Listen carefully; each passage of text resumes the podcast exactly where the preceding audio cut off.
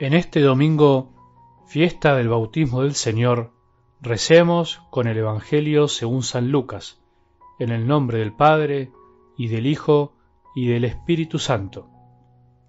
Como el pueblo estaba a la expectativa y todos se preguntaban si Juan no sería el Mesías, él tomó la palabra y les dijo, Yo los bautizo con agua, pero viene uno que es más poderoso que yo, y yo ni siquiera soy digno de desatar la correa de sus sandalias. Él los bautizará en el Espíritu Santo y en el fuego. Todo el pueblo se hacía bautizar y también fue bautizado Jesús. Y mientras estaba orando, se abrió el cielo y el Espíritu Santo descendió sobre él en forma corporal como una paloma. Y oyó entonces una voz del cielo, Tú eres mi Hijo muy querido, en quien tengo puesta toda mi predilección. Palabra del Señor.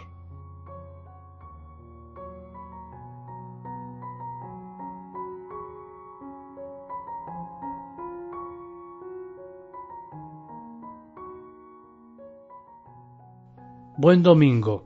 Con esta fiesta del bautismo del Señor terminamos este tiempo de Navidad, este tiempo que la Iglesia nos regaló para dedicarnos a contemplar la bondad de un Dios que se hizo pequeño por nosotros, se hizo hombre, se hizo carne. La palabra se hizo carne y habitó entre nosotros para vivir con nosotros. Y con esta fiesta del bautismo nos enseña cómo quiso vivir con nosotros, no de cualquier manera, y además nos quiere enseñar a vivir para que nosotros no solo seamos, sino que vivamos como hijos de Dios. El bautismo del Señor es el comienzo de la vida pública de Jesús.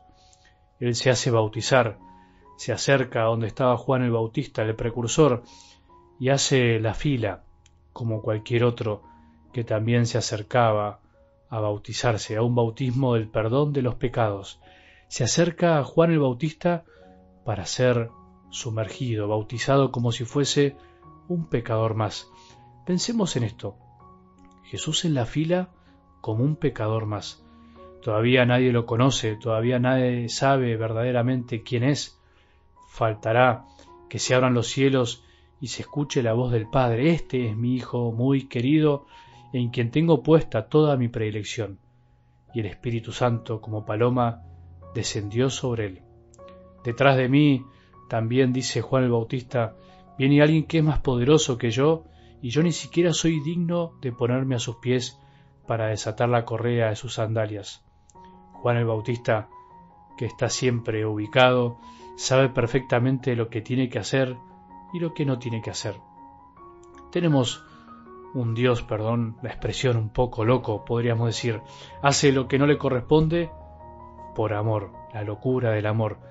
Él se solidariza con cada uno de nosotros, pero por amor, se sumerge en ese río Jordán dejándose mojar por las aguas impuras del pecado del mundo, del pecado de todos los hombres. Esa es la imagen. El Jordán es el lugar donde se quedan los pecados de los hombres que se van a bautizar. Jesús se moja en esas aguas llenas de nuestros pecados, carga sobre sí los pecados de todo el mundo y comienza un camino hacia la cruz, su camino de obediencia, porque en definitiva eso será la cruz, la obediencia hasta el final al Padre. La palabra se hizo carne para vivir entre nosotros y para venir a cumplir la misión que el Padre le encomendó. Esa es la gran tarea de Jesús, cumplir la misión que el Padre quería para la salvación del mundo. Esa es la gran tarea de Jesús, comenzar con el bautismo esta entrega que se seguirá dando durante toda su vida. La primera palabra de la palabra que se hace carne, valga la redundancia, no es una palabra que salió de su boca, sino que es un gesto, un gesto de humildad. El poder de Dios se manifiesta siempre en la humildad, la humildad de Dios que quiere ablandarnos el corazón para mostrarnos el camino.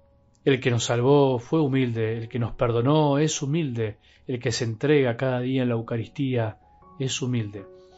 La humildad es la virtud del Señor, es su fuerza, es la fuerza transformadora de nuestro corazón endurecido por el orgullo y la soberbia. Aprendamos de Jesús, que hace la fila como cualquiera aunque no tenía pecado. Aprendamos a ser y a comportarnos como hijos amados de Dios, pero hijos humildes de Dios Padre, que sienten y viven no con autosuficiencia, sino sabiendo que todo lo recibimos de Él. Para vivir como hijos hay que saberse y sentirse hijo.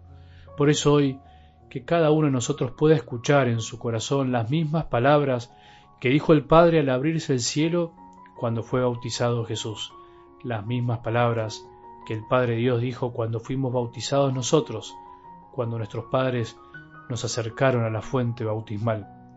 Tú eres mi Hijo muy querido, en ti tengo puesta mi predilección. Jesús es el predilecto del Padre, fue elegido desde toda la eternidad. Nosotros también, antes de nacer, ya habíamos sido elegidos para que nos sintiéramos amados. Solamente podemos ser y vivir como hijos cumpliendo la voluntad del Padre en cada cosa que hacemos si nos sentimos amados por Él. ¿Nos sentimos amados por el Padre, elegidos, predilectos?